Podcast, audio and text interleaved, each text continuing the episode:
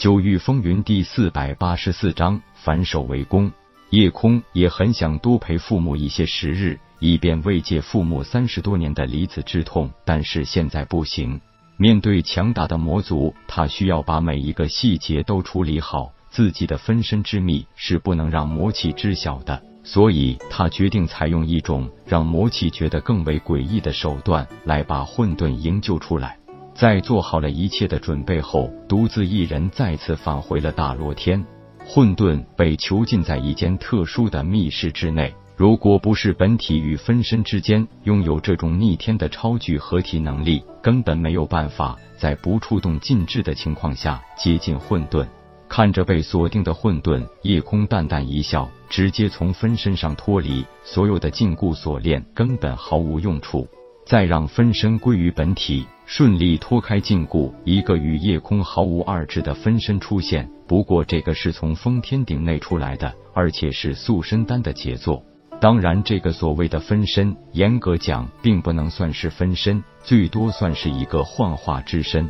毫无疑问，夜空是利用了封天顶化解香妖气时获得的梦幻天香功能，对塑身丹进行幻化，可以说只是徒具其形。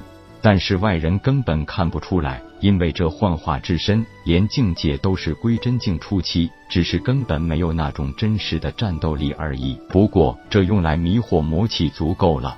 把幻化之身留在了囚室，为了让魔气难以理解，他没有想尽办法把幻化之身也像混沌那样锁着，就是要让魔气疑心。只是这个幻化之身是有时间限制的，在不受到任何外力侵扰的情况下。可以这样展示一年，但是遇到外力侵扰，就会相应的减少这个时间。当所有药力和幻化之力用尽时，地上除了一堆药粉残渣，什么都不会留下。做好这一切，夜空把分身利用岛主威能，直接送到了悬浮在大云帝国上空的双环岛内，留下一个将来可以瞬间返回大陆的后招。之后，他迅速返回清玄。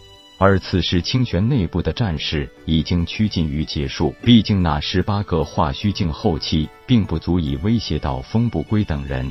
但外围以柳飞琼为首的魔族大军进攻力度更强大了，而且他们不惜大量牺牲自己的下属来破坏紫雷死水，这让夜空很是头疼。他炼制紫雷死水的速度可是远远不及这些敢死军的消耗速度啊！最好的防守是进攻。现在有伯父、姨母等人相助，大可以反手为攻，直接杀出去击溃魔族大军。把想法跟大家一说，得到了大伙的一致同意。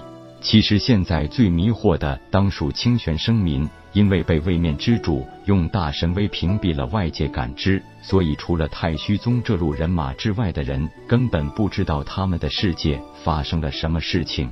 为了保卫家园，为了给魔族一记痛击，这时候任何的仁慈都是在对自己治下生命的残害。为了把己方的伤害降到最低，出战的一律是归真境初期以上的强者，兵分五路，按照夜空给出的定点方位进行反攻。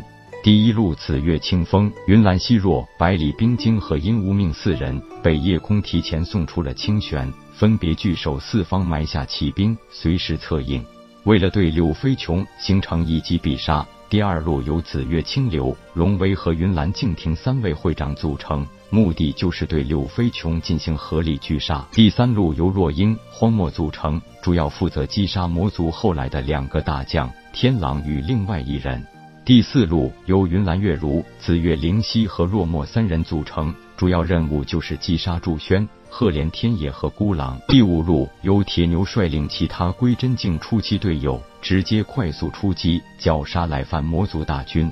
夜空坐镇五色岛上，一声令下，防御壁垒瞬间消散，四路人马同时定位反攻出去。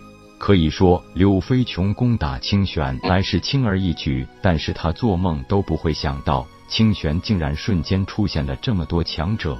对局势判断失误，往往是最致命的。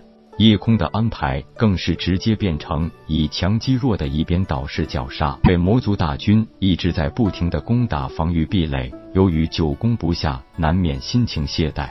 清玄大军则是势如破竹，宛如虎入羊群，很快就将魔族大军杀得溃不成军。柳飞琼见局势不妙，立即下令撤军。然而，面对夜空有针对性的布局，以柳飞琼为首的这些魔族头领都进入了狙杀圈。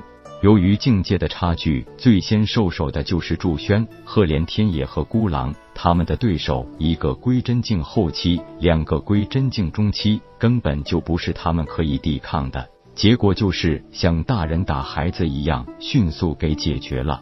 另一个归真境中期的魔族大将夜空也终于知道是谁了，那是大魔尊魔婴座下的陆雪。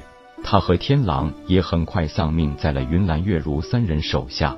唯独柳飞琼真的很强，就算是在紫月清流三人的围攻下，都可以全身而退。幸好夜空早有准备，让四位最强者作为策应。柳飞琼能从紫月清流三人手上逃走，但是怎么可能逃得出大罗天这四大强者的围堵？柳飞琼的结果与其他几个毛主首领一样，肉身尽毁，魂飞魄散，连半分复原重生的机会都没有了。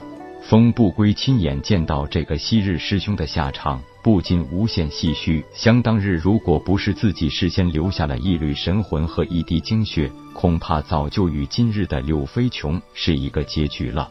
为了让消息尽量慢一点传回去，夜空的命令是对所有来犯的魔族大军斩尽杀绝。整个清玄外围的虚空，没有血流成河的场面，没有血雾飞散的景象。因为所有的杀伤手段都是瞬间把肉身轰成了粉末，神魂尽皆破灭。大战很快结束了，清玄方以绝对压倒性的优势，全部歼灭了来犯魔族，成功守卫了清玄。不过，用球球的话来说，就是这个胜利来的有点太快，也有点太容易了，还没放开手脚大干就结束了。